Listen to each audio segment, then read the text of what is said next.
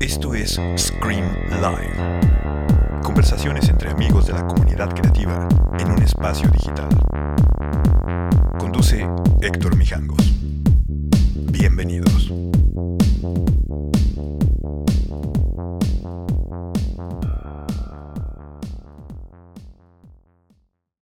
Hello. Vamos a pagar el escándalo, ¿eh? A ver, ¿me oyes ahí, mijangos? ¿Eh? ¿Me oyes? Te oigo perfecto, nada más voy a pagar mi escándalo para oírse mejor. Por favor, ahí ponle algo de fondito, si no nada más para que no se oigan los perros del Averno que ahorita están por acá. Ya sé, no, pero es que sabes qué, el tema en Instagram es que no puedes poner fondos musicales, Ok. ¿sí?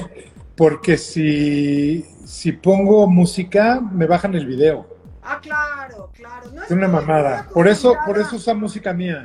Eh, Bien, bien. No estoy ¿Eh? acostumbrada a hacer muchos lives en Instagram.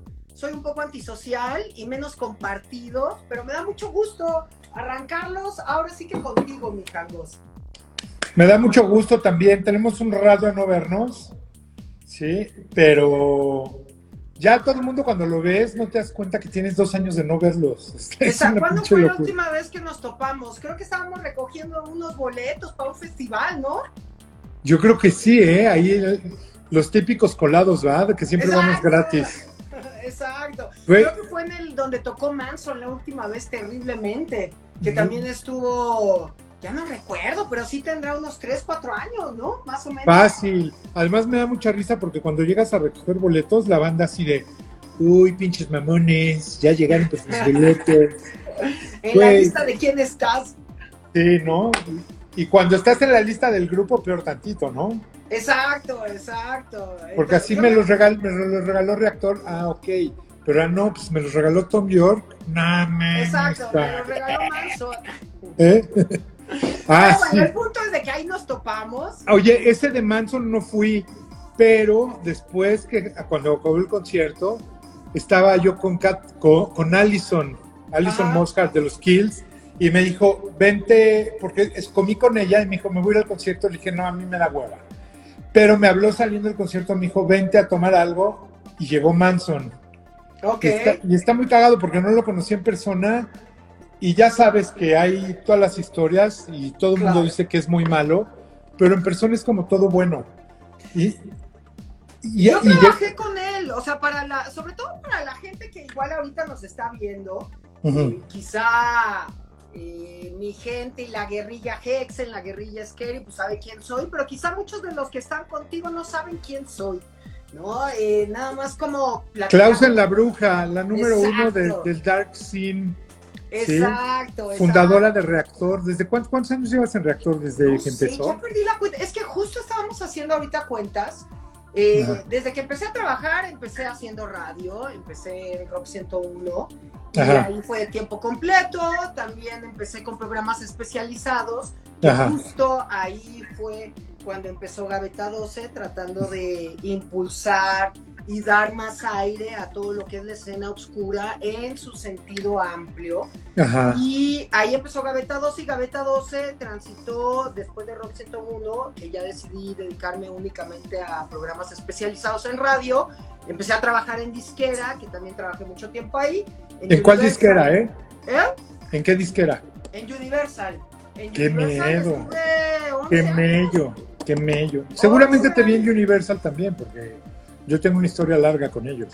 Exacto, sí, digo, yo, ya- yo era directora de marketing internacional, pero ya que te mencionaban mucho en otras áreas. Así, ese pinche mijangos, ¿cómo da lata? Eh, o sea, ese pinche mijangos lo han dicho por todos lados. Mira, ahí está conectado Rulo. Ah, mira, Rulo, ¿cómo estamos? Saludos, aunque también... Para los que no saben quién es Rulo, ah, ¿verdad? Exactamente. exactamente. bueno, el punto es de que de ahí, de óxido, eh, posteriormente entré a órbita también solo con programa especializado y dio la casualidad que hicieron el ruido de mi entrada a órbita, porque ya desde hace tiempo querían que entrara el- con el primer concierto de Bauhaus aquí en México. Entonces, En el 98. Exacto, a- aprovecharon que yo iba a entrar a la estación con Gaveta 12 y aparte iba a ser el primer concierto de Bauhaus aquí en la Ciudad de México. Ahí entra a órbita y posteriormente eh, eh, pues ya cambia reactor y también cambia de nombre el programa y hoy por hoy se llama Hexen el libro negro y también tengo un bar que es dedicado a todo lo que es el horror y también la música oscura y alternativa que es el Scary Witches, ¿no? Así como muy a grandes rasgos mm, para las personas que no conocen a la bruja. Oye, pero. la bruja, ¿eh? Sí, no, está poca madre, es tu hashtag y todo. Pero, pero algo que es bien padre es cuando nos gusta un nicho de música, el cultivarlo, el promoverlo y el vivirlo, creo que es bien importante porque creo que eso es, es algo clave. Porque la gente, mira, sí hay un lifestyle ahí alrededor, pero siempre lo más importante es la música, ¿estás de acuerdo? Claro, claro. Y en el caso, por ejemplo, ahorita estaba oyendo, creo que fue ayer, cuando estaban como platicando todo, cómo iba a ser la mecánica para el concierto y demás, mencionabas algo también súper importante, ¿eh? y hablando un poquito de, de Bauhaus que, era el concierto en que todo el mundo iba a querer ir, ¿no? Que todos los músicos iban a querer ir. Justamente eso fue lo que me pasó en, el, en la primera vez que tocaron aquí en la Ciudad de México, cuando fue el portazo en el cine ópera. Quizá muchos ni habían, bueno, igual no habían nacido, puede ser que no hubieran nacido todavía, o todavía no tenían edad para ir a un concierto, ¿no? Pero en ese mismo fin de semana había tocado Cradle of Filth entonces, era un momento en donde había un hervidero de grupos oscuros y tanto metal, gótico, dark web, que estaban viniendo aquí a la Ciudad de México, que viniera Bauhaus era algo así como de los pocos clásicos que quizá todavía podíamos ver desde esa época y además no habiendo mucho la visita de esos grupos aquí en México, ¿no?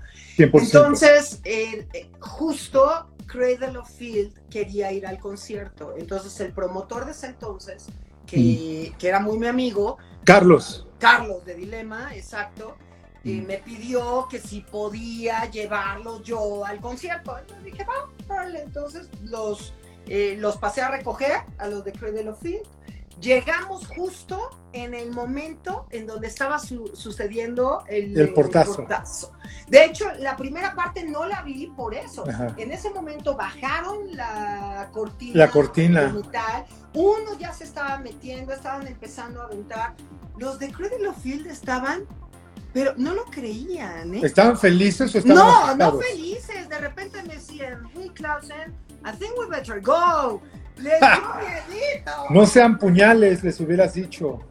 Pero imagínate, un grupo como Cradle of Field, que de repente con la postura y la imagen escénica que tiene y demás, que de repente le dé miedo, y el tipo de gente que a fin de cuentas no, digo, claro, es muy enclichado lo que podemos decir de la gente que sigue un grupo, ¿no? Claro. Que también pasa con Bauhaus, y ahorita nos dé tiempo de platicarlo un poquito, ¿no? Pero como que se te hace inconcebible que no estén acostumbrados a determinados modos o cosas que pasan y más claro. quizá ahorita estamos más acostumbrados al control, a que no hay tanta falla en los conciertos. Pero si estamos hablando de 1998, en donde todo era una revuelta y una desesperación en serio por ver a grupos que antes igual ni te imaginabas que ibas a poder ver, salvo que salieras del país. Y, y, que les diera como un poquito de ese tipo de situaciones. Oye, pero es que en, los 90 es cuando empezaron los conciertos en México, pero no empezaron a nivel underground. A underground pasaban cosas de repente, ¿no? Pero muy underground. Pero cuando empezaron ya los masivos, bien, cuando Oses empezó a hacer sus shows, pues empezó con Inexcess, con Depeche Mode, con Peter Gabriel, con Rod Stewart, con cosas que de alguna forma eran masivas, pero ya eran muy mainstream. Claro, claro. Entonces la gente estaba acostumbrada a eso. Y, y, hay mucha banda, pues obviamente los fans de Bauhaus, pues no se les antojaba ir a ver a Peter Gabriel, sino querían ver como cosas de estas. Entonces cuando pasa, pues se juntan todos, se, se juntan todo fan de Bauhaus que va desde el que quiere entrar en un portazo, como el que es medio fresa, pero va vestido en negro, como el que quiere llevar a sus hijos, y eso creo que es algo bien interesante. A mí me gustaría preguntarte, tú que eres experta en esto, ¿por qué México es un país donde todo lo dark está cabrón, donde los ochentas no han pasado, donde grupos, por ejemplo, dos grupos que no son ochentas ni, ni tienen nada que ver con eso, son, son muy grandes aquí, como Interpol y Placebo, por ejemplo. ¿Por qué esos grupos que suenan medio dark, puta, se vuelven un madrazo aquí? ¿Qué es lo que pasa aquí?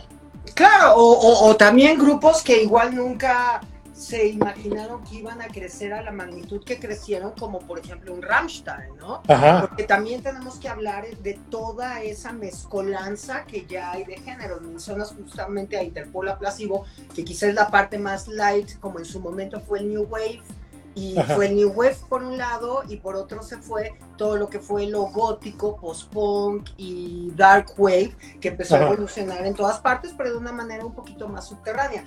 Yo pienso que México sí tiene un historial muy particular de percepción obscura que, que vuelve como un nicho extra fuerte para muchos de estos grupos que quizá en otros lugares no funcionan tanto. Cuando cuando justamente se empezó a dar también a mediados de los 90 esta combinación entre hay determinados medios que empiezan a apoyar lo que viene a ser este tipo de sonidos de una forma un poco más constante, un poco más especializada y al mismo tiempo hay promotores que empiezan a animarse a traer estos grupos, aunque claro que habían existido, pero eran nichos o reductos muy pequeños, muy escondidos, de repente empieza ese hervidero a descubrirse y que hasta hoy sigue siendo uno de los principales lugares para el desarrollo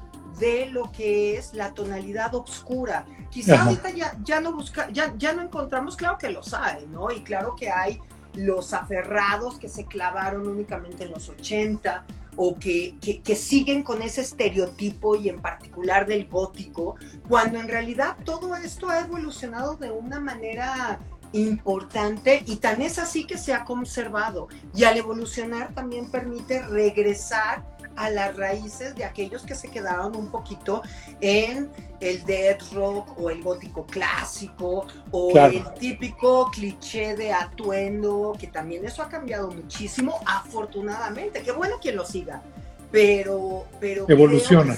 Siempre ha sido también un énfasis, por lo menos del programa y también en particular, de ir marcando que las cosas se van transformando. No es el mismo el oscuro de hoy por hoy de 2021 a los 80, a pesar de que hay una reminiscencia a veces en los sonidos, ¿no? Claro. Mira, algo interesante es, ¿cómo explicas que una banda como Bauhaus, que la verdad yo creo que hablando en un tema dark, podría ser la banda más grande? O sea, The, Cure tiene su parte oscura, pero es, es gigante, es mainstream. Eh, The Cure es, el ejemplo perfecto donde anuncia que van a tocar en México y se, agotan los boletos en un segundo. Y se llenan y todo el mundo les canta las canciones. Y de repente, la última vez que vinieron, por ejemplo, yo vi el show, obviamente me encanta, me encanta verlos, pero de repente dije, no mames, no tocaron ninguna del pornography. Ya, sí, sí, como de la parte más clásica, ¿no? Sí, pero es la primera vez que no me toca ver 100 Years en un concierto de The Cure. Y así como, chavos, esta canción es como si no hubieran tocado tampoco a Forest. Sí, son dos canciones que tienen que tocar a huevo. Pues acá no lo hicieron. Pero, pero, por ejemplo, platicando, yo tengo la suerte de llevarme muy bien con los Bauhaus porque los conozco desde hace mucho, porque los he traído por separado y porque hablo con ellos. Entonces de repente el otro día platicando con Kevin Haskins, que además es muy raro, ¿eh? porque Bauhaus a, la hora de que firmé el contrato, claramente decían, no van a hacer entrevistas, no van a hacer claro, no van a hacer nada. Y yo dije, güey, pues es una mamada, porque sí es una mamada. En un país que los ama tanto, deberían de, decir, puta, voy a fomentar esto. Pero bueno. Por ahí si las entrevistas que tengo. pues estaría padre, las, si las tienes en video las deberías de subir. Sí, no, no, pero imagínate, cuando entrevisté, cuando vino Lovan Rockets, entrevisté a Kevin Haskins, a David J. Esta última vez que vino David J. A Peter Murphy lo entrevisté cuando era como solista, ¿no? Claro. Era un caballero, tuvimos una plática de más de una hora maravillosa, ¿no? Pero si ahorita quizá vienen concentrados y yo creo que también tiene que ver el estado de salud de Peter Murphy, ¿eh? Yo creo que tiene que ver como cómo está la banda en este momento. No quiere decir que los grupos porque toquen se ven todos los Sí, días y son claro. brothers, etcétera. Entonces, creo que cada uno, por, por ejemplo, yo le hablé directamente a Kevin- Haskins y a David J y les dije, quiero hacer un live con ustedes. Y me dijeron, bueno, No. ok, está perfecto. No, no, me dijeron que sí. Nada más que me dijeron, pero por favor no hablemos nada más de Bauhaus. Les dije, no, pues hay que hablar de ustedes, de lo que están haciendo, Claro. bla, bla, bla, bla, bla, y ya. David J vino hace un año y medio, justamente antes del Vive Latino, a presentar su libro. Lo presenté yo ahí en el sótano. Y, y estuvo padre porque, pues, güey, son bien buena onda. ¿Sí? Y ¿Tú muchas no te acuerdas que ahí lo entrevisté? Ah, pues claro, ya, pues ahí nos vimos hace un año y medio. Claro. Bueno, no, porque no fuiste a la entrevista. Tú no fuiste. No, ah, no, es que tú lo entrevistaste un- unos días antes. Claro, sí, sí, sí. No, yo nada más presenté el libro, porque tú los entrevistaste, lo entrevistaste en Querétaro, ¿no? ¿O dónde? No, en la ¿Aquí? estación. en- Ah, en por, vivo. ¿por qué? Porque también había venido a presentar el libro a, a Querétaro. El Pero chiste es que creo que esa, ¿no? Cuando presentó el libro, casi estoy segura. Bueno, Que iba a tocar- El punto es que hace poquito. sí, iba a tocar con los Nortec en el Vive Latino Ah, exacto. ajá. y a la hora de la hora no tocó porque pues les dio miedo a los Nortec, como ya estaba empezando lo del Lo COVID, de la dijeron, pandemia, claro. no vaya a ser la de malas, entonces ya bueno, ya no tocó. Y luego fui a cenar un día con él antes y resultó que le cayó, le cayó mal el oaxaqueño. Tenía que ser. Ajá. Pues sí, pero bueno, te digo, a- a- cuando platiqué con ellos, todo lo que decían de México era, amamos México, nos encanta.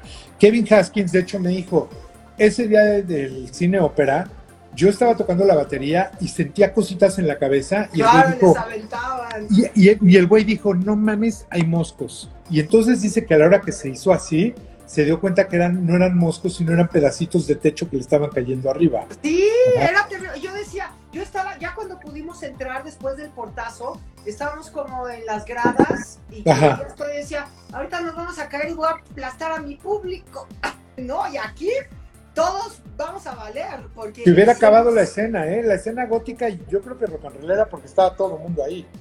Todo el mundo. Pero sabes que ahorita como retomando mucho que creo que era por donde ibas, ahorita que estabas contando lo de The Cure, que por qué hay un grupo como Bauhaus que logra causar después de tanto tiempo ese determinado impacto, ¿no? Y yo creo que para cualquiera que realmente está adentrado a su historia y sabemos que qué bueno que a este concierto, porque también hay los aferrados que dicen, no, es que me escribieron cuando estabas con, creo que estabas con Marta de baile, ¿no? Entonces, Ajá, ¿Y qué tiene que hacer Marta de baile con Bauhaus? ¿No? Entonces, a claro. lo que yo voy es, qué bueno que haya aire para otro tipo de grupos. Yo, Claro. yo nunca he criticado eso. Qué mejor que los medios masivos se cubrieran de un tinte un poco más exquisito de determinada tipo Totalmente. de música que Ajá. ha sido fundamental para distintos géneros. El Claro. problema es que solo vengan, les llama un poco la atención y, eso- y después nos olvidan, ¿eh? Lo mismo pasa cuando alguien se To- muere. Ah, y ahora todos somos muy Motorhead y demás. Sí. Y ya pasa un poquito la euforia, se apaga la veladora y no vuelves a saber de ello. Eso sí lo critico. Claro. Pero a fin de cuentas, que haya una exposición y que quizá la gente que no tuvo al primo, al hermano, al amigo o algo para conocer, porque creo que mucho de esta música y sobre todo cuando hablas de música en su momento subterránea, independiente, como confrontacional como en su momento fue, quizá hoy ya hablamos de otro tipo de significación, pero quien no tuvo la oportunidad de tener a alguien que te lo presentara, eh, qué bueno que puedas conocerlo Claro. por otros medios, ¿no? 100%. Y además algo que es importante es, gente, hay, a lo mejor hay gente que no sabe quién es Bauhaus y es muy válido. Pero si tienen la oportunidad de verlos, es la última vez que van a poder verlos. Punto. No hay de otra. No hay de, No hay de que, ah, me espero a que vengan de gira en dos años. No van a venir, güey. Ya no, No, van a volver a tocar. Esta vez, la última vez es cuando entrevistamos a David J, sí le preguntamos sí mucho de la reunión que estaban teniendo, porque ella se había anunciado que iban a tener dos fechas en Los Ángeles, que supuestamente eran las únicas que iban a tener. Y que al principio dijimos, no, seguro, seguro van a a, hacer más. venir aquí a la Ciudad de México, ¿no? Entonces, eh, le preguntamos que si había tenido que ver con el, el, que hayan hospitalizado el ataque a Murphy. Que tuvo Peter Murphy. Y sí, nos dijo que sí, que sí, efectivamente, que le ponía, eh, como que a todos los puso en una situación de reflexión en torno a lo que efectivamente todavía querían y podían hacer en conjunto y de ahí teóricamente pues también se tomó la decisión de hacer eh, los conciertos que, que, pues se tuvieron que parar cuando ya empezó todo lo de la pandemia. Exacto, sí, de, de, hecho tocaron tres veces en Los Ángeles en noviembre del 2019 y todos, todos decíamos, puta, ver a Bauhaus estaría cabrón y todo esto. De repente tocaron esos tres conciertos, las reseñas eran, estuvo increíble, super show, todas las revistas y todos los medios decían que habían estado increíbles. La gente que fue decía que estaba increíble. Obviamente, pues no pudimos ir porque ya no había boletos, porque era un desmadre. Y lo sorprendente es que unas semanas después me hablaron y me dijeron, oye, ¿quieres hacer el show en México? Queremos empezar la gira en México. Y les dije, o sea, de hecho me dijeron, queremos tocar en México y todavía no tenían planeado hacer una gira. Habían planeado tocar en México, tocar en Nueva York y tocar en Londres. Y entonces les dije que sí, y obviamente pues empezamos, no teníamos la más remota idea que iba a haber una pandemia. Claro. Sí, anunciamos el primer show, se agotó en cuatro horas, la gente se fue a formar y la verdad estuvo increíble. Y lo hemos estado moviendo y moviendo y moviendo y moviendo hasta que ahorita, bueno, ya es un hecho. Ahora, lo interesante de esto es que Bauhaus anunció que iba a tocar en el Cruel World un evento de 100 mil personas, que honestamente, digo, yo voy a ir y todo porque me voy a poder colar hasta adelante, pero, la, pero ir a un lugar de 100 mil personas quiere decir que los vas a ver de súper lejos, o sea, no hay forma. ¿Sí? No.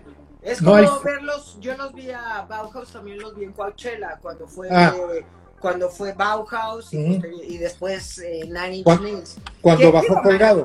¿no? Ver a Peter Murphy, que ves que te pregunté y te dije, pues dile que se cuelgue, ¿no? Y ahorita se lo mueres. Es que sí, exacto, se cuelga, ya lo sacan así en camilla. Pero no es lo mismo, es una realidad que sí es otro tipo de experiencia en verlos en lugares y en festivales tan grandes, ¿no? Claro. Y aquí pues digo, tú nos dirás, pero segura. Mm. Yo no he ido a un concierto en el Bicentenario, ¿eh? Lo único que vamos a hacer. Es muy bonito y demás. Exacto. La gente que estaba preguntando por qué lo hicimos, bueno, porque si lo hacemos en un lugar cerrado, tiene que entrar muy poquita gente porque hay restricciones. La gente no se va a sentir a gusto, etcétera. Entonces buscamos el mejor lugar para hacerlo al aire libre. Y el Parque Bicentenario nos dijo, escojan dónde. Entonces escogimos un lugar que está increíble, al aire libre, perfecto donde vas a poder estar súper cómodo y donde los vas a ver de cerca. En lugar de hacer un evento que todo el mundo se va para atrás, pues es un, evento, es un lugar grande donde mucha gente debe estar cerca. Creo que la distancia, la distancia más lejana son 35 metros para ver el escenario. Que esto quiere decir que si tú, por ejemplo, vas a un Corona y no estás en la sección de hasta adelante, te tocaría como a 50 o 60 metros. Aquí es a 35. Entonces, verlos más cerca está cabrón. Y si tienes VIP, pues bueno, los vas a estar viendo casi de, tocarlos. Entonces, por eso pensamos hacerlo así. Pensamos que la gente va a estar cómoda, los protocolos son súper estrictos, todo el mundo con tapabocas, todo el mundo con certificado de que, no, de que no tienen COVID. Y eso creo que es padre, porque al final de cuentas, nosotros no nada más queremos hacer un show, queremos hacer un show que sea algo histórico. Es el primer show que va a pasar en México después de la pandemia. Es el primer show de Bauhaus en el mundo. De hecho, van a llegar a ensayar. Ellos llegan casi una semana antes porque llegan así del aeropuerto a dejar sus maletas y encerrarse en un estudio a estar ensayando todos los días. Que es lógico, tienen dos años de no tocar. No, y, a fin de cuentas también no es el grupo que a pesar de la pandemia años antes haya estado gira y gira y gira. Estamos hablando que es una especie de las tantas reuniones que han tenido y que hoy por hoy quizás sí es la última oportunidad de poder ver a un grupo que ha sido emblemático y que ya no hay grupos, y no únicamente es aquellos que están en la escena oscura, ¿eh? Eh, claro que podemos hablar del, del, gótico, pero nosotros siempre hemos dicho que Joy Division fue la transición eh, del punk al oscuro. Pero el paso definitivo fue Bauhaus. Y a partir de Bauhaus hubo una cantidad, tanto en imaginería, tanto en sonido, en, en actitudes que, que, se desarrolló y que hoy por hoy, 40 años después, sigue existiendo y de ahí su importancia. Hay muchas personas que igual no están en esto y que afortunadamente se darán cuenta que todo ha ido evolucionando, al igual que el mismo Bauhaus.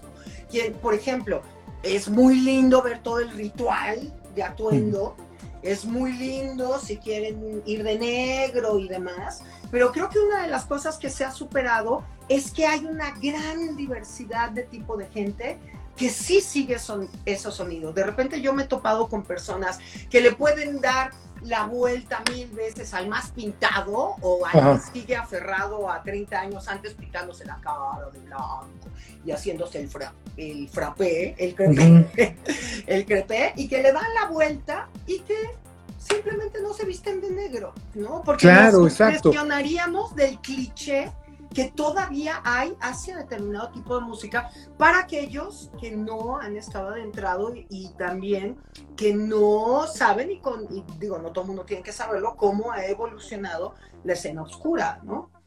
Digo, que no. todo el mundo vaya de negro y que eso, pero también no es forzoso, ¿no? No, claro. O se, puede, se, puede, comprar ahí su playera oficial y todo esto porque las van a traer ellos y todo eso. Creo que, creo que está muy bien, está muy bien armado.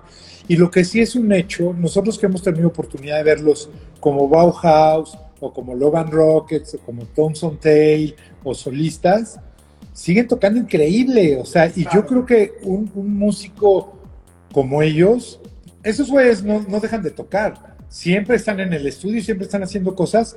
Entonces, su forma de tocar ha evolucionado, se vuelven más diestros de sus instrumentos y creo que la neta está padrísimo poder ver todo eso. Y la voz de Peter Murphy también es una Oye, que Peter, Murphy, Peter Murphy acaba de grabar un disco, no me lo han dejado oír, pero ahí está.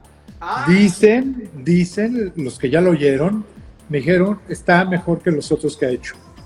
No, que y, también, tú te das cuenta, hay, en serio que es, el, cuando nosotros decimos que es el vampiro mayor, es porque justamente su presencia es implacable. De hecho, para todos aquellos que, por ejemplo, hayan visto cuando participó con eh, Trent Reznor, de repente Trent Reznor cantando algo de Peter Murphy, y en el momento en que entra Peter Murphy, así estén en un cuartito ahí como que se ve nada como eh, extremadamente montando, sino muy casual. Pero en el momento en que entra la voz de Peter Murphy, ya, el mundo se transforma, aún estando ahí, Tren Reznor. Es como... 100%. Eh, sí. llena, con, llena todo con su voz. Sí, o sea, y de hecho cuando entra caminando, o sea, dices, puta, ya llegó este güey. ¿Te acuerdas en el concierto que dio en el Metropolitan cuando vino con David J. nada más que 40 años de Bauhaus? Sí, eso no los vi. Ah, bueno, yo sí fui a ese. Fui a ese, digo, no, no es un show que hicimos nosotros, pero me acuerdo que me invitó David J. Lo vi y lo hacen muy bien, güey. O sea, Peter Murphy es un performer cabrón. Y eso es algo que la verdad sí nos los dio como esa generación de músicos. O sea, ver un Robert Smith, a él, a Ian McCulloch, al mismo Trent Reznor, a Gary Newman, a todos estos güeyes, son unos güeyes que tienen una personalidad apabullante, que se paran en el escenario y de repente, por ejemplo, en Bela Lugosi ves a Peter Murphy parado como cinco minutos. No, no, lo llena, llena todo. Yo que lo pude ver volteado cantando, todo Bela Lugosi fue algo impresionante, porque digo, no, no, es que habrá sido Coachella 2005, más o menos. 2005, Coachella 2005, además una canción que dura nueve minutos. Y Volteado la cantó toda, claro, canción emblemática, canción que terminó con un significado impresionante en Claro. muchos aspectos, representativa de la escena oscura, por muchos factores, Claro. pero verlo volteado ahí en, el, en esa ambientación, en esa especie como de desierto y cantando a Lugosi, pues creo que muchos dijimos, ya, creo que es uno de los picos que puedes ver en tu vida, ¿no? ¿Qué, qué Y importante es? Sí, claro. Yo eh, dije, ya, ya no lo vamos a poder ver, si es horrible. ¿no? Es- Es- es- sí, y claro. posteriormente viene el anuncio de la reunión de Bauhaus, pues creo que sí, creo que sí es una banda fundamental para ver. ¿Qué canción es tu preferida? ¿Sí tienes como preferida de Bauhaus o no mucho? ¿Sabes qué es lo más cagado? Que de mis favoritas es Slice of Life, que ni siquiera canta Peter Murphy. Claro. La, la canta Daniel Ash. Me encanta mucho el Burning from the Inside, la verdad me gusta mucho. Obviamente me gusta Dark Angels, me gustan todas esas, me gustan los covers que tocan. Amo Bela Lugosi, pero le tengo un cariño especial a Burning from the Inside. Yo creo que por el momento en el que lo compré y todo esto. Claro. Amo, amo She's in Parties, pero Mr. Who Killed Mr. Moonlight también me encanta. No, Y ese es un rollo totalmente de, de David J. David J me decía, yo hice Bela Lugosi. Ajá. Ya sabes, capaz que sí, ¿eh? No sabes. Sí. Ahora, a- a- ayer te platicaba con Eric Martino, ah, Kim Volcano es una maravilla. Ayer te platicaba con Koji me decía, algo que es muy interesante es Bauhaus, es ver cómo en un grupo gótico, post-punk, punk, hay una, un sonido dub tan cabrón que David J le, le encanta ese rollo, que es un sonido negro tipo ska. ¿Sí me entiendes? Claro, claro. Entonces de repente dices, no, no me estoy yendo a Bauhaus, pero de repente estoy yendo como medio reggae. Cosa que también hacían, Sí. por ejemplo, los de Clash, ¿sí? Claro. Entonces, pues por donde lo veas es, es importante. Y aunque no los conozcas, creo que está padre que te pongas la palomita de yo estuve en ese concierto. Como todos los que estuvimos en el cine ópera, puta, te haya gustado o no, dices yo ahí estuve. ¿sí? Y eso no te lo va a quitar nadie. Creo que para mí lo más importante en, en la vida y por eso hago lo que hago han sido los conciertos. Mis momentos memorables en toda mi vida han Claro. sido cuando he visto a los grupos que me gustan. Y he tenido suerte de ver, vi el último concierto de Clash, por ejemplo, y eso nadie me lo va a quitar, güey. Sí, y, oye, de Clash, ah, sí, yo los vi la última vez que tocaron juntos. No mames, ¿cómo? Y sí están padres ese tipo de cosas. Bauhaus está la oportunidad, se puede ver. Yo creo que va a estar, va a estar muy, muy, muy, muy, muy cañón. Y ahorita que mencionas lo de David J, eh, vamos a ver cómo, igual la subimos para que la puedan eh, oír en streaming en Spotify, pero justo antes de la pandemia, cuando vine a la reunión y que le anunciaron los conciertos en Los Ángeles, hicimos una miniserie de cuatro capítulos que Ajá. en Hexen, en Reactor, el- que, que- que analiza así como paso a paso toda la historia de Bauhaus. Después la repetimos durante la pandemia también. Entonces ya vamos a ver si por ahí la podemos subir para que antes de los conciertos también empiecen a, a calentar un poquito de motores, eh, recordando muchos aspectos fundamentales, que no es una miniserie que esté basada en Wikipedia, ¿eh? Entonces, No. que nada más te lo leas. Y ahorita lo recuerdo, eh, digo, ahorita que mencionabas, hay muy pocas personas que saben la importancia y lo fundamental que fue y que ha sido David J en la historia de Bauhaus. Ha sido el que ha dado infinidad. Puede que tengas a tu preferido, ¿eh? Puede que Ajá. te guste mucho Danny Lash, por acá veíamos en los comentarios que decían Danny Lash es el mejor. Puede Ajá. que te encante Peter Murphy, como siempre, el frontman va a tener un especial cariño para mucha gente. Pero David J, como esa parte callada, esa parte tomó decisiones fundamentales dentro del grupo. El nombre, Vela, justamente. Entonces vamos a ver si podemos eh, darle velocidad y subir esa serie para que todos los que vayan al concierto le den una recordadita, que uno lo saborea de otra forma. ¿eh? Y David J siempre ha sido fundamental y quizá pilar aunque sea la parte un poco más callada, de todas las decisiones importantes de Bauhaus. El que dijo Rest in Peace, al final, original, fue, David J. Y está muy cagado porque además hay dos hermanos ahí, cosa que también es medio rara, ¿no? O sea, porque el hermano grande es David J., el hermano chico es Kevin Haskins, viven en la misma ciudad, pero no son los que janguean todo el tiempo. Cada uno tiene su vida, viven en California los dos, Daniel Ash también, Peter Murphy vive en Turquía, que también eso es interesante, ¿eh? las bandas no tienen que estar pegadas todo el tiempo, así lo vemos con muchos grupos donde cada uno vive del otro lado y se juntan para tocar. Entonces creo que está padre. ¿Cómo platicaste con Peter Murphy, con, David J? ¿Con quién platicabas más a gusto?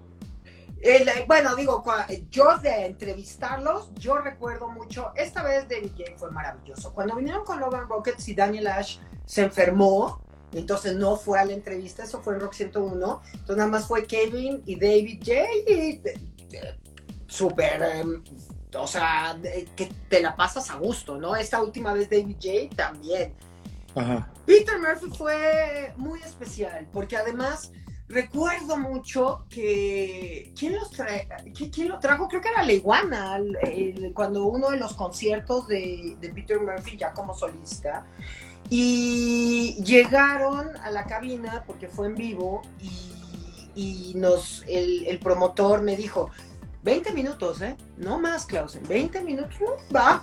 Digo, trabajando en disquera y que soy como sargento y como decir. ¿Sabes cómo es la chamba? La verdad en eso, como que siempre dices, son 20 minutos, hay que dar también ese espacio de no saturar ni nada. Como, siempre como que fui muy, como muy sargento con los grupos y los medios de, son 20 minutos y a los 20 minutos acabas. Entonces digamos, 20 minutos está bien. Entonces no necesitan acarrearme para que se respete el tiempo, ¿no?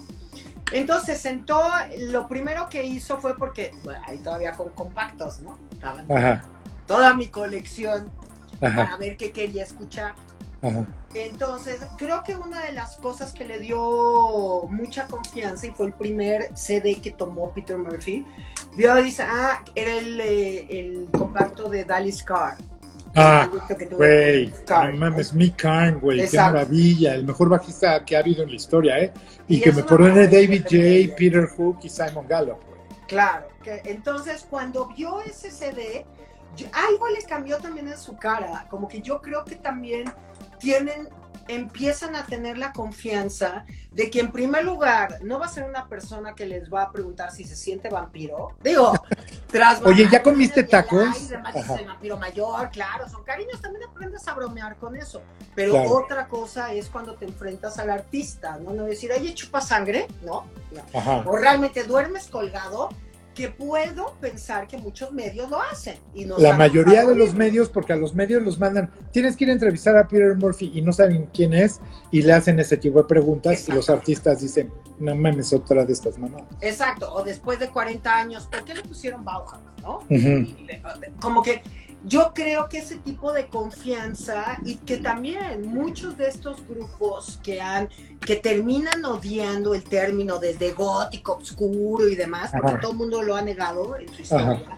Es también muchas veces se exponen a mucho medio que solo están sobre eso y que no han terminado de entender cómo se ha transformado toda esa escena. Entonces, o, o a la típica morticia que se siente que, justamente todo va a ser muy mortuorio y con una seriedad.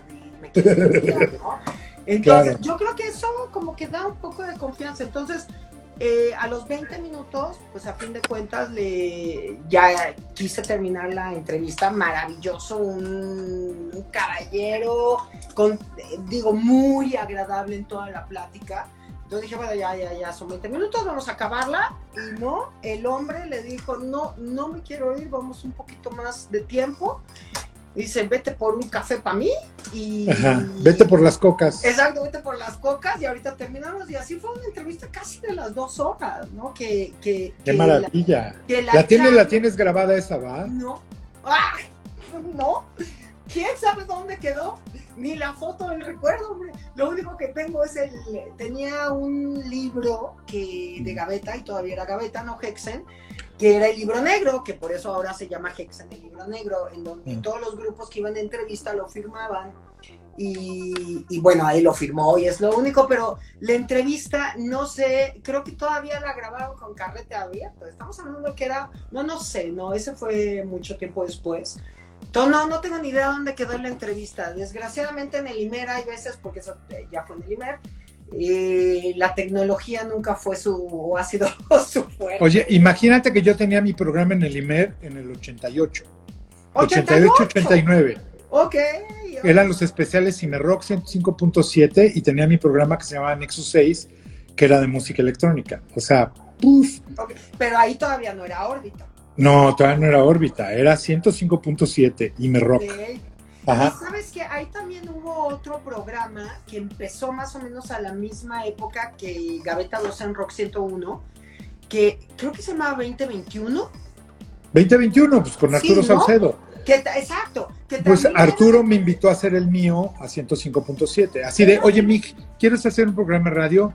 Sí, ¿cuándo? Mañana empiezas. Yo, ¿qué? Órale. Mm, Pero llevábamos viniles o ni siquiera llevábamos, o sea, eran viniles o cassettes. ya. No había compactos, o sea, había bien poquitos compactos. Sí, y, y- pero yo me acuerdo que justamente ese programa era como muy, o sea, eh, eh, era la época en que había varios esfuerzos por justamente eh, ir dando a conocer un poquito más la escena oscura. Yo me acuerdo, el- mi primer proyecto que yo metí para entrar a Rock 101 fue justamente un programa especializado en música oscura. Pero recuerdo mucho que Luis Gerardo me dijo, no sabes qué, Clausen, no es... No hay público. no hay público. Entonces, como locutora va. Pero- Oye, pero a ver, Clausen, ¿cómo explicas? El viernes viene eh, el chico este que se llama Paco de Suma Inferno. ¿Has visto ese, esa página de Facebook? No, no, bueno, digo, he oído. No. Pero ¿sabes cuántos son? 700 mil. Sí, sí, no, no, no. O sea, ¿cómo puedes, ¿cómo puedes entender que en México haya un, ha- hay un chingo, pero Claro. que haya un- un- una página de Facebook que tiene 100, 700 mil followers darkies? Claro, bueno, pero no, vamos a hacer como, hay que ver, porque también muchas veces, claro, sabemos que las redes son súper importantes y demás, pero también hoy por hoy nos damos cuenta en el verdadero impacto o si efectivamente van por un rubro y justamente nos vamos a dar cuenta en los Ajá. conciertos más especializados. Claro. Porque eh, de repente como que empieza a hervir todo, ¿no? Ajá. Es una realidad. Si Rammstein puede llenar tres forosoles, quiere decir que se ha permeado a una parte masiva. Lo importante ver es grupos que quizá no se han desarrollado a esa magnitud, cuánto realmente pueden jalar. Que ahí es donde, eh, yo pienso que es donde es la, la importancia mayor, porque efectivamente está llegando el resultado a la música o al escritor o al cineasta. Si de repente, a mí de repente me da un poco de eh, tristeza justamente que nada más sea como por determinadas eh, posturas y que no termine de permear. Se Que sea más forma que fondo.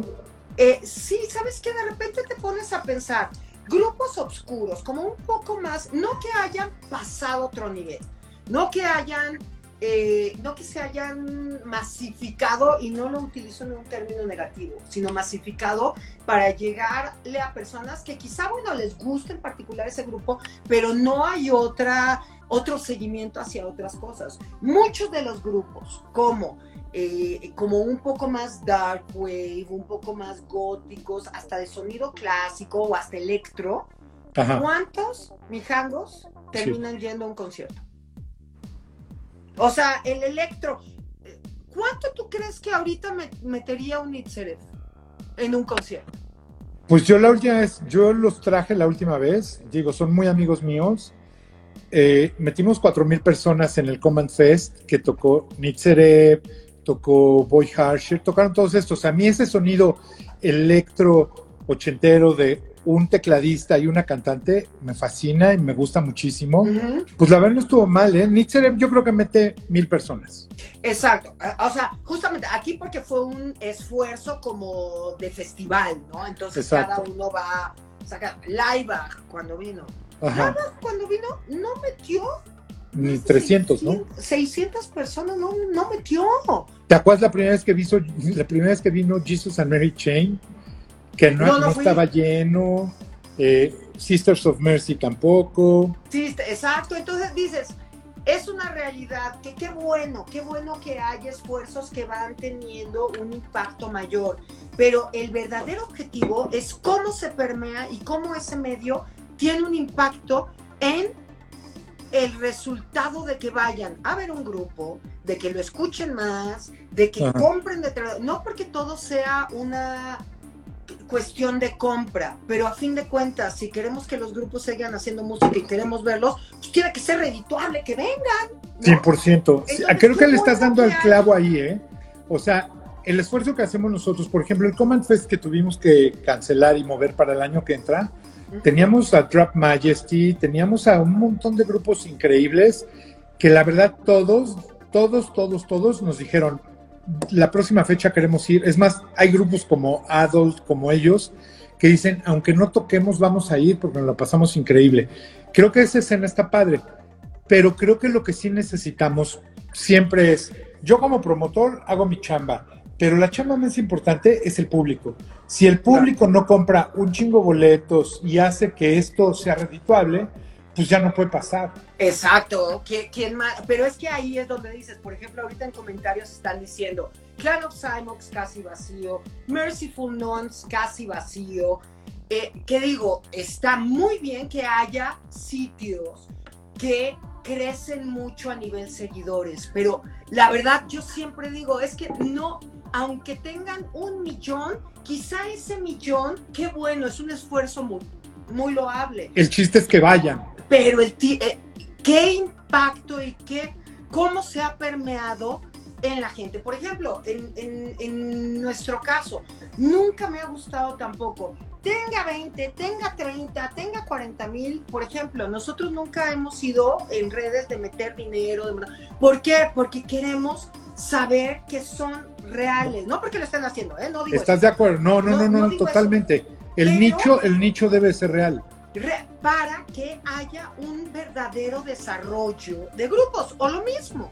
Muchas veces, por ejemplo, en medios como, me- pero ya medios como radio o como ahorita eh, determinadas eh, plataformas de streaming, o podcast, YouTube, lo que ustedes quieran, ¿no? El, eh, muchas veces, eh, y esto ha sido siempre una tendencia, es muy cómoda permanecer en, una, en un entorno de, de confort, ¿no? Siempre, poniendo siempre a Bauhaus, poniendo siempre a Joy Division, o en el terreno del metal, o, o sea, todo lo que se combina. Pero quizá te va a traer mucho menos el empezar a desarrollar a grupos. Y sin embargo tenemos que hacerlo, porque ese grupo termina también ayudando a grupos clásicos como Bauhaus, que Ujú. quizá determinadas personas que primero conocen al nuevo y luego se van para atrás, entonces se vuelve una cadena de desarrollo que a veces es frustrante ver cómo no se sigue, ¿no? Y a mí sí me frustra de repente ver cómo hay, eh, digamos, eh, medios muy grandes que, que a fin de cuentas piensas que va a impactar de determinada manera, entonces dices, no, entonces nos falta todavía mucho, porque nada más es la parte de decir, ay, ay, o sea, viene Bauhaus, ah, qué bueno, pero no, mejor no, mejor no voy al concierto, ¿no? O mejor no sigo posteriormente. Y creo que eso a ustedes promotores les perjudica, a Totalmente. nosotros nos perjudica Totalmente. en función de no poder seguir desarrollando determinada música que igual se va a dejar de hacer, ¿eh? No, totalmente. O sea, creo que es, es bien fácil. Si no hay ese equipo, si esa máquina no está bien lubricada y no funciona, donde el promotor, el público y el medio, todos vamos por lo mismo. Si nos gusta esto, pues todos deberemos de apoyarlo porque es la única forma de que siga pasando. Claro, ¿sí? claro. No hay de otra, no hay de otra. Por ejemplo, eh, el año que entra vamos a traer a, a, a Nitzerep también, a Clan Ok. of Cymox, regresan todos los del Command, lo vamos a volver a hacer. Y hoy, por ejemplo, recibí mails de Línea Áspera, de todos estos grupos que quieren venir, Líbano Hanover, Cabaret Nocturne, todos estos me escriben todos los días de, oye, ya tienes fecha, ya tienes fecha, y les digo, güey, a ver, déjame acabar mi concierto y ya platicamos. Pero si hay un interés, las bandas quieren venir. Claro. El chiste es que cuando vengan, la gente vaya al show. Por ejemplo, Nitzerev es una banda que debería de ir más gente, ¿sí? Claro. Porque es claro. cabrón. Yo recuerdo cuando los traje a Ocesa y ahorita que mencionaste a Koji, o sea, los Ah. dos lo vivimos. Ajá. Porque eh, cua- cuando vino Mitzeret, iba súper baja la venta de boletos en el Salón 21. Ujú. Entonces, por un lado tocó Koji y a mí me llamaron para tocar, para Ah. tener un set de música, eh, eh, para que justamente se levantara La venta. el y dices, no es posible, no es posible con un bueno, no es posible con un live act, ¿no? Y bueno, no hablemos entonces de las de, de- de los grupos pues un poco más nuevos. De repente hay quien tiene su, su momento, pero, pero si queremos seguir viendo grupos aquí en México, si queremos seguir eh, teniendo nueva música, nuevas propuestas, porque no podemos vivir eternamente escuchando a Fields of the Nephilim, a Sisters of Mercy, porque también ahora sí que la oscuridad ha desarrollado muchas otras facetas, Claro. pues también tenemos que ser conscientes que no podemos estar únicamente en como medios en nuestra zona de confort y también ser muy realistas de no únicamente irnos con la pinta de que efectivamente las cosas están teniendo un impacto cuando ustedes van a tener los resultados. dicen, Yo no me imagino un promotor, justamente como ahorita nos mencionaban en un comentario, Merciful Nuns, que de repente dices 50 personas. ¿Qué otro concierto haría si, si a fin de cuentas van 50 personas? No, ¿tú te acuerdas de esa vez que tocó Mark Almond en el Salón 21 y había 50 personas? No, no. O sea, yo era muy fan de Soft Cell, bueno, me encanta Soft Cell, del nuevo Soft Cell como tocan en vivo ya no me gusta, pero esa vez vino Mark Almond y estaba poniendo él, literal, él ponía la grabadora y playbackaba, había 50 personas, acabó el show, cuando yo salía al backstage, bueno, allá atrás del Salón 21, ¿te acuerdas que tenían una puerta allá atrás? Ajá. Salgo, me asomo y lo veo subido en un mini taxi, güey. Y le digo, ¿qué haces en el mini taxi? Me dice, ya me quiero ir. Le dije, no mames, yo te llevo a tu hotel. Me dijo, ya me quiero ir. Y se arrancó. Imagínate cómo se siente cualquiera de esos güeyes. Por eso el chiste es ir a los shows. No puede haber shows si la gente no paga para que pasen. Claro, y también sabes que yo creo que como promotores, eso desgraciadamente sucedió también mucho aquí en México, que también se empezó a generar una desconfianza muy fuerte en cuanto a, a los promotores que organizan determinado tipo de conciertos. Digo, afortunadamente ahorita tú traes a Bauhaus, afortunadamente eh, eh, Ocesa ha hecho algunos, Dilema, eh, como grandes ejemplos, ¿no? De que se han hecho bien las cosas y se han arriesgado. Pero antes de la pandemia también llevábamos pues bastantes añitos en que todo mundo cree que puede ser promotor. Ese, ese, Y güey. yo creo que también, también como medio, de repente a mí me, me, digo, ahorita con la pandemia como que todo eso tuvo una pausa, pero mucha gente me empezó a preguntar, ¿qué hacen? ¿Por qué ya no anuncias conciertos? ¿Por qué no, eh, por qué ya no estás entrevistando a grupos? Y siempre les contestaba, porque a fin de cuentas, si no se hacen bien las cosas, lejos de ayudar, se está perjudicando una evolución, ¿no? Exacto. Creo que un concierto. tarde, Eh, El no concierto tiene, sí, no, totalmente. El concierto tiene muchos factores. Tiene que ser una buena banda, sonando bien, en un lugar cómodo, donde la gente esté segura y todo esto. Y como tú dices, hay mucha gente que dice, ah, pues conseguí una lanita, voy a ser promotor, y se avientan a hacer un show con mal audio, en un mal lugar.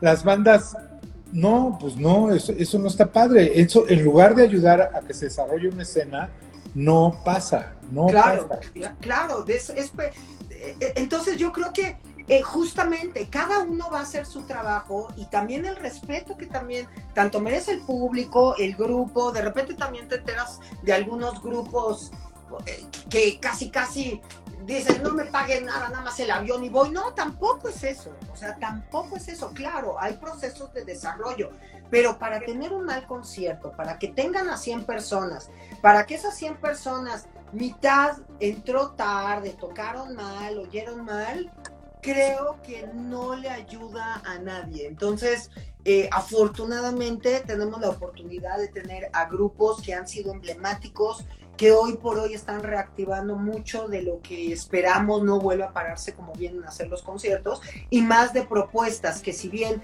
no son al 100% masivas, aunque ahorita Bauhaus esté en boca de todos, has hecho bien la chamba, mi jangos. Todo el mundo habla de Bauhaus. Está bien. Oye, como algunos, algunos me dicen, oye, pero eso de Bauhaus es una expo, ¿no? Ya me han dicho eso, ¿eh? Claro, claro. No, no, no. Y claro que también habrá las personas que todavía están en esta postura de no, lo están comercializando y demás. Nunca se ha quitado, ¿eh? Nunca. Yo recuerdo mucho cuando, cuando empecé Gaveta 2 en Rock 101, eh, eh, como que quizá lo sentían tan subterráneo y tan protegido ese tipo de música que, que, siempre hemos estado en contra de utilizar la música como muleta para sentirte diferente, para sentir que es tu apoyo en función de eh, la rareza, que siempre hemos estado en contra de eso, pero decía, es que Bauhaus necesita un respeto, ¿tú por qué te ríes? Y pues si yo no soy actriz de la música que me gusta y que estoy como presentando para quien lo quiera recibir, ¿no? Y quien quiera... Eh, pues estar en todo esto. Eh, claro que va a haber detractores, pero sí sería bueno que a partir de esa ventana que afortunadamente se da en otros medios que no les pondrían atención, quizás si no vinieran, pues ojalá algunos se enganchen y terminen encontrando la música que satisface su percepción en este momento, quizá de la vida o de algo que no habían entendido o descubierto, ¿no? Sí, porque al final de cuentas, mira, cuando ves a la banda que te gusta en vivo, es priceless, no hay nada igual. O, también para redescubrir, ¿no? Digo, yo, yo le doy mucho valor a toda la gente que se anima a ir a, a conciertos que quizá les llama algo la atención, pero no, han, no se han adentrado tanto. Y creo que a veces esa gente es la que marca la diferencia a nivel eh, concierto, ¿no? Al eh, su público cautivo, a veces quizá por una situación económica, pues a veces no es fácil, pero está ahí.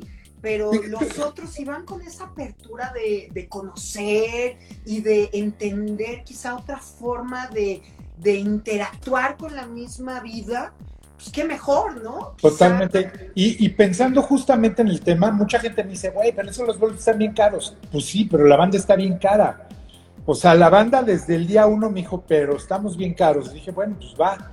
Entonces, ahorita, por ejemplo, nosotros que sacamos un poco más de boletos, los que no se habían vendido a la venta, también dijimos, vamos a vender a meses sin intereses. Entonces, hay mucha gente que se queja, no mames, está carísimo. A ver, está más caro cuando te pones una peda un fin de semana, ¿sí?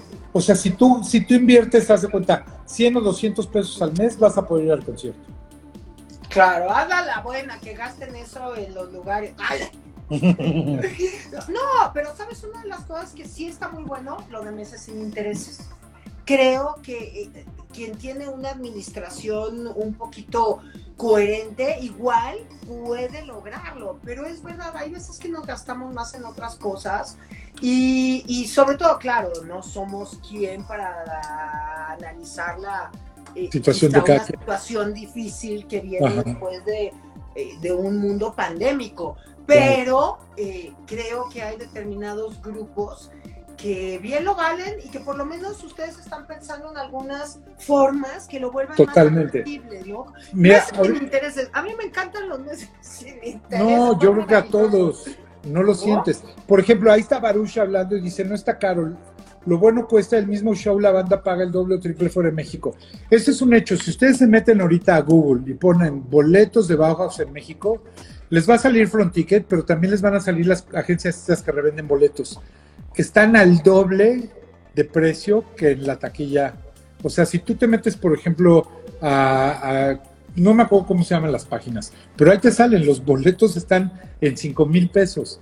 ¿Qué, pero qué? ¿Los boletos de este concierto? Sí, sí, sí, yo ahorita te digo, mira, si yo ahorita me meto, voy a, voy a abrir Safari y me voy a meter a boletos, boletos dice, puede ser la última vez que vengan eh, aquí a México, dice Clausen Pon, eh, meses sin intereses en el Scary. ¡Ah!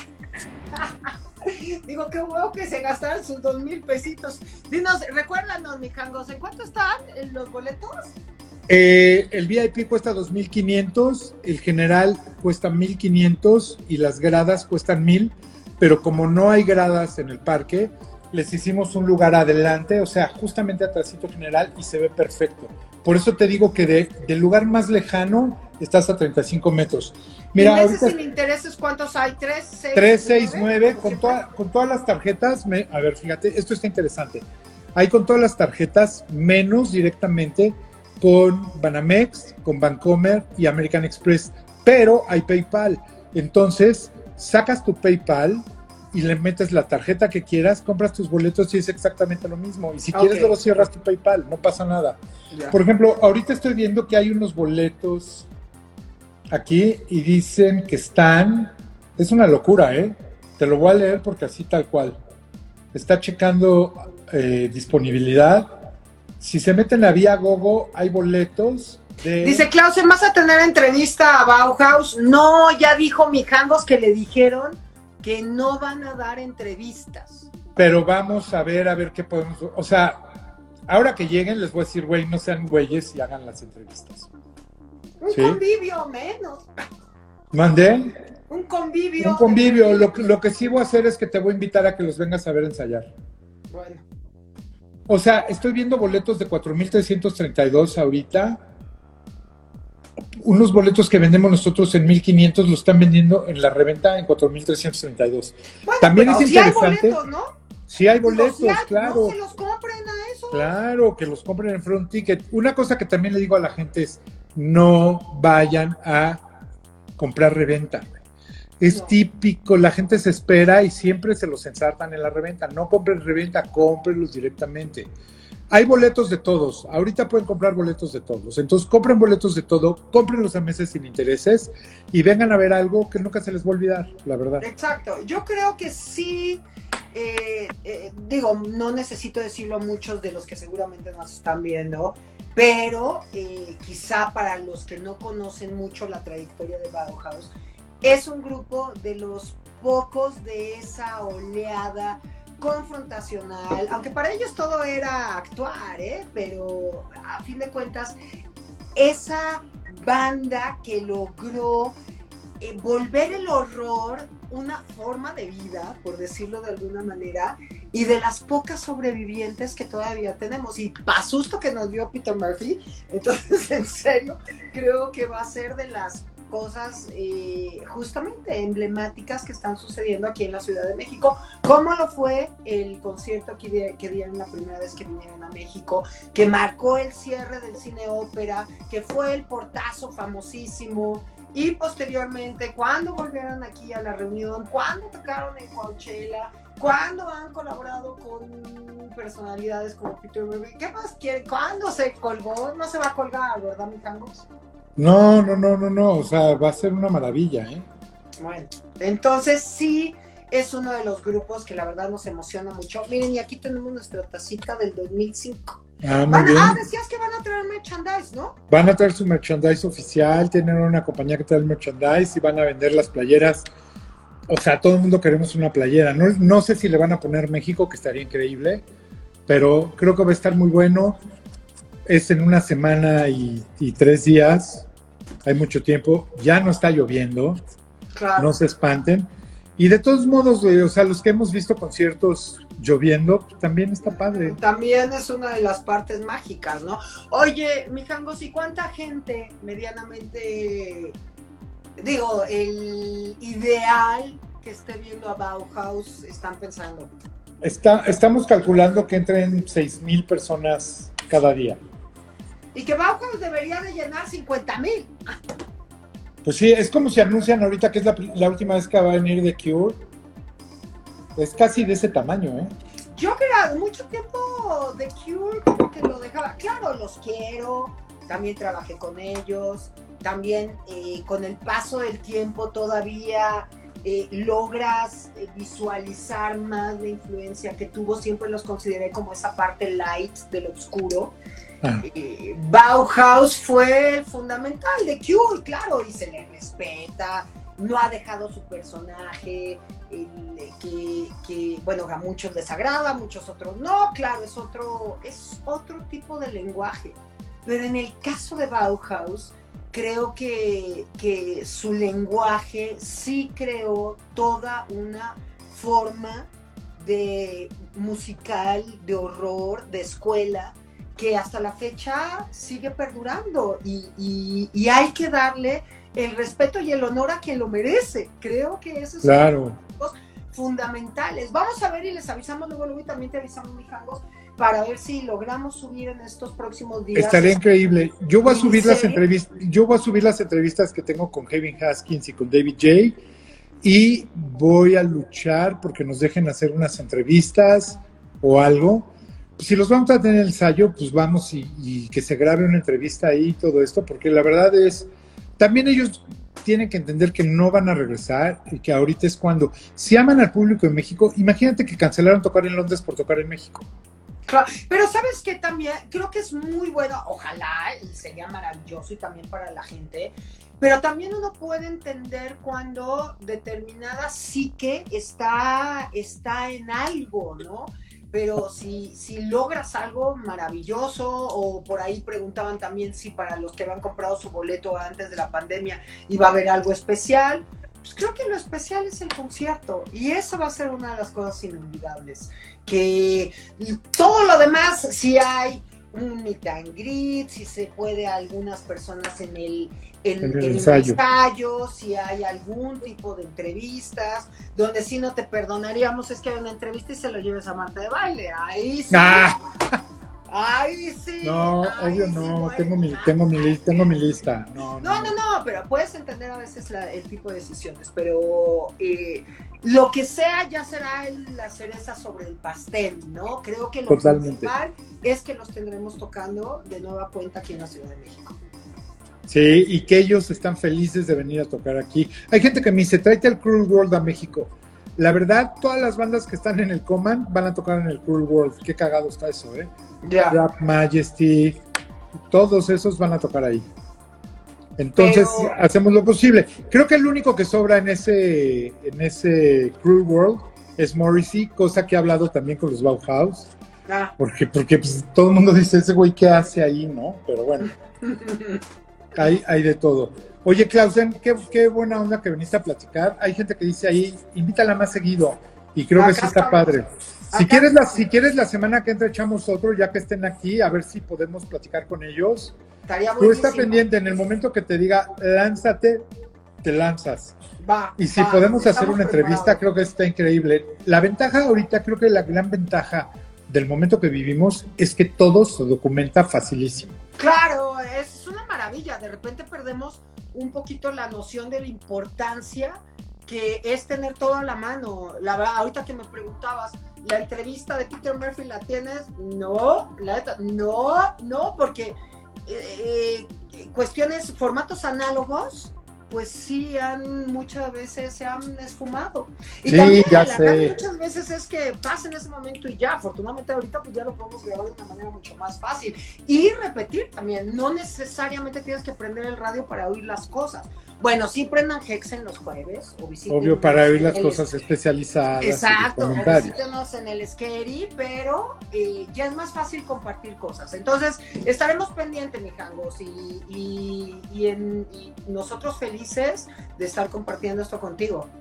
Pues no, muchas gracias a ti y, y sé que eres de las personas que más va a disfrutar un concierto como este y que a la gente se le antoje y se le pegue. Aprovechen que todavía hay boletos, aprovechen que no hay que comprar reventa, aprovechen que también hacemos esa chambota. Llevamos dos años de no hacer nada.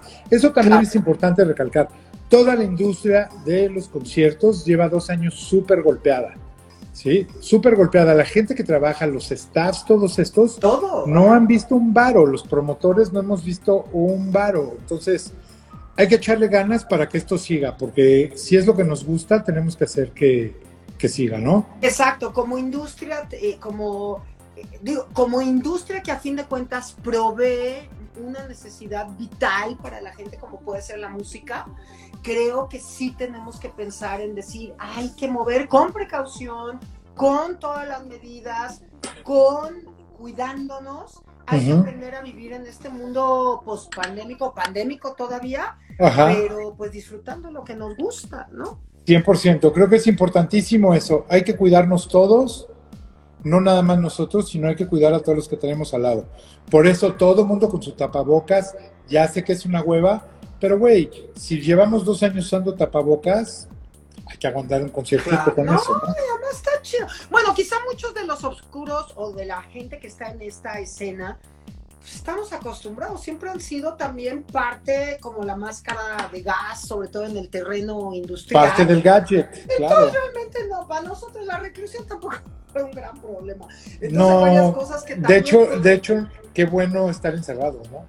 No, no, no, maravilloso, pero claro, tenemos que seguir compartiendo determinadas cosas y ahorita afortunadamente a través de estos medios podemos seguir compartiendo y no olvidarlo. Y también ir, ir planeando este tipo de cuestiones, voy al concierto, no nada más voy a un antro, también voy a un popcito, de hago esto, hago lo otro. Entonces, entonces empezamos todos a generar que la, el mundo que integra que nos gusta. Música, claro, vaya Re, eh, resurgiendo, ¿no? Y, y, y, podamos volver a disfrutar determinadas cosas. Sí, hay, hay, dos cosas que están preguntando horarios. Las puertas las abrimos a las 5 de la tarde.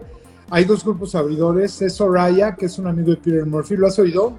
No. Toca como una, una Soraya se llama. Okay. Es un güey que toca así entre prehispánico y todo eso. Va a tocar el primero y luego toca Automatic que es la banda de, de, la hija de Kevin Haskins, que está bien padre. Uh -huh. Tocan así como New Wavecito, postponcito.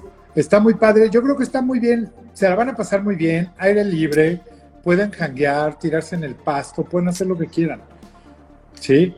Entonces, Oye, y otra de las preguntas que dicen aquí mucho, que cuándo van a publicar las como los requisitos para ir. Creo que eso también es bien importante. Yo también que te oí, digo, que estaba oyendo como uno de tus lives, que decían de la prueba, porque también esto es algo que tiene que planear la gente en función de costos. Ahí sí. va a ser. Con, si estás vacunado y tienes tú, porque puedes sacar tu registro de que ya estás vacunado. Completo. Eso es básico, sacarlo para lo que sea.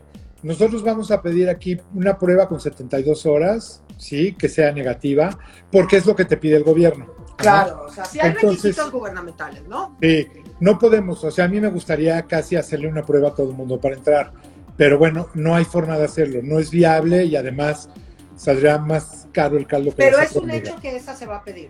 Es un hecho que se va a pedir, ¿sí? Pero aparte, ¿tu registro de vacunación, si lo, tu certificado o ese no importa? Si no, pues si lo tienes, está perfecto traerlo. Creo que eso te va a ayudar.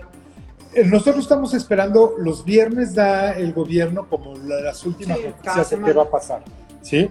Entonces nosotros publicaremos el fin de semana ya las cosas que totalmente tienen que ver con el fin de semana que entra, donde vamos a decir, tienen que llevar su certificado de vacunación, que todos los que ya se vacunaron lo tienen porque te lo mandaron digital y lo tienes en el teléfono. Oye, Y- pero no, ¿eh? No, oye, Mike, ¿te acuerdas de la página que tenían? Que es que no todos, por ejemplo, no todos nos los han mandado, ¿eh? Eh, pero hay un sitio, digo, y esto está bueno que lo sepan, porque. Justamente hoy sacamos el, un comprobante. ¿No te Ajá. acuerdas de la página que era? Bueno, hay un sitio, Ajá, te- metes ajá, y ahí eh, pones tu CURP, igual, no es en mi vacuna, ¿eh? es otro. Y Ajá. ahí sale, tú es como tu certificado y ahí sí ya te lo mandan a tu mail. O sea, yo acabo, acabo de googlear ahorita certificado COVID y te sale hasta arriba covid.salud.gov, todo esto certi- certificado de vacunación. Para poder descargar tu certificado de vacunación contra COVID, debes tener registro en Mi Vacuna Salud, te Exacto. registraste en Mi Vacuna y ya pones tu CURP y te lo mandan. Exacto, y te lo mandan. Pero si fueron a vacunarse y les entregaron como el papelito y demás, están registrados con un mail en el Ajá. momento en que recibes tu vacuna. Con un mail y con tu teléfono. Exacto, a ese mail entras al sitio que acaba de decir Mijangos y vas a poder sacar tu certificado de que ya tienes las dos las dos vacunas. Aquellos que las tengan. Exacto. Y una prueba de antígenos, la verdad ya hay unas bien baratas que se las pueden sacar. Sobre todo, mira, hay, hay muchas cosas que son lógicas. Hay que cuidarse. Obviamente, si te vas de reventón el jueves y el viernes, antes del concierto, pues tú mismo te estás arriesgando a enfermarte y no importa. O sea, si estás vacunado también te puedes enfermar. No te vas a ir al hospital seguramente, pero te puedes enfermar. Entonces, hay que cuidarnos y hay que cuidarnos. Vayas al concierto o no vayas al concierto. Hay que cuidarse, hay que, hay que vacunarse, obvio, ¿sí? O sea, hay gente que dice, no, pero es que yo no me quiero vacunar. Pues, güey, ni pedo, güey. ¿Sí? Pero la, la verdad... Pero, y la realidad es que te lo van a pedir en la mayoría de cosas. Creo que, miren, crean o no crean, no va de más una protección extra. Ya, o sea, tenemos que informarnos más, pero en cualquier lugar, por ejemplo, les pongo un ejemplo. Mi hermana ahorita este, va a entrar a una operación. No puedes entrar a un hospital, a ingresarte a un hospital, eh, y creo que esto es privado, público y, y no estás vacunado. Si no llevas tus comprobantes y tus certificados de vacunación. O te van a decir que ahí te hacen las pruebas y ya verás en cuánto salen, ¿no? No, obvio. Sí, o sea, simplemente si te quieres subir en un avión para ir al extranjero, necesitas estar vacunado y necesitas tener prueba. Es como todos lados. Mira, aquí ha sido bastante relajado con todo y todo, pero por ejemplo, tú quieres entrar a cualquier lugar fuera de México a comer, a trabajar, a lo que sea, y tienes que traer certificado de vacunación, tapabocas y todo esto. Claro, no, eso de, digo, a fin de, y si lo vamos a hacer, o bueno, las personas que igual no lo quieren hacer, si lo van a hacer por ir a otro lugar, por respetar eso, pues también respetemos aquí, ¿no? Y hagámoslo para cuidarnos. Obvio. y si tiene, porque... ay, si voy a Estados Unidos y no me paso el alto y no tiro basura justamente, el, creo que lo tenemos que hacer. Hay que empezar por aquí. claro, claro. Pues así es, mija. Así es. Cualquier duda que tengan, cualquier, esto lo voy a subir ahorita a mi Instagram TV, ahí va a quedar. Si tienen dudas, pueden preguntar ahí o pueden preguntar en arroba noiselab. Y a la gente que ponga comentarios voy a regalar algunos pósters. Al azar voy a escoger, voy a escoger gente porque eso también está padre. Ya está la ciudad medio llena de pósters y todo el mundo así, regálame un póster. Ya los empezaron a arrancar, ya pararon al que lo está pegando, dame un póster. Pero bueno, vamos a tratar de, darles pósters a los más que podamos. Buenísimo, un gustazo, mijangos. Te mando un abrazo grande, Clausen. Y, y, nos estamos hablando estos días para ver. seguido. Sí, no, la semana que entra hacemos otro live y también seguramente nos veremos en uno de los ensayos. Perfecto. ¿Eh? mil gracias. Bye. Cuídense. Gracias a todos. ¿eh? Buenas noches. Nos vemos mañana. Bye. Gracias por escuchar un nuevo episodio de Scream Live. Scream Live se produce con la ayuda de Podbox y rss.com. Si te gusta el programa, asegúrate de suscribirte en nuestro canal de YouTube, donde podrás encontrar todos nuestros episodios anteriores. Puedes seguirnos también en Instagram, arroba mijangos, y escucharnos en todas las plataformas de podcasts.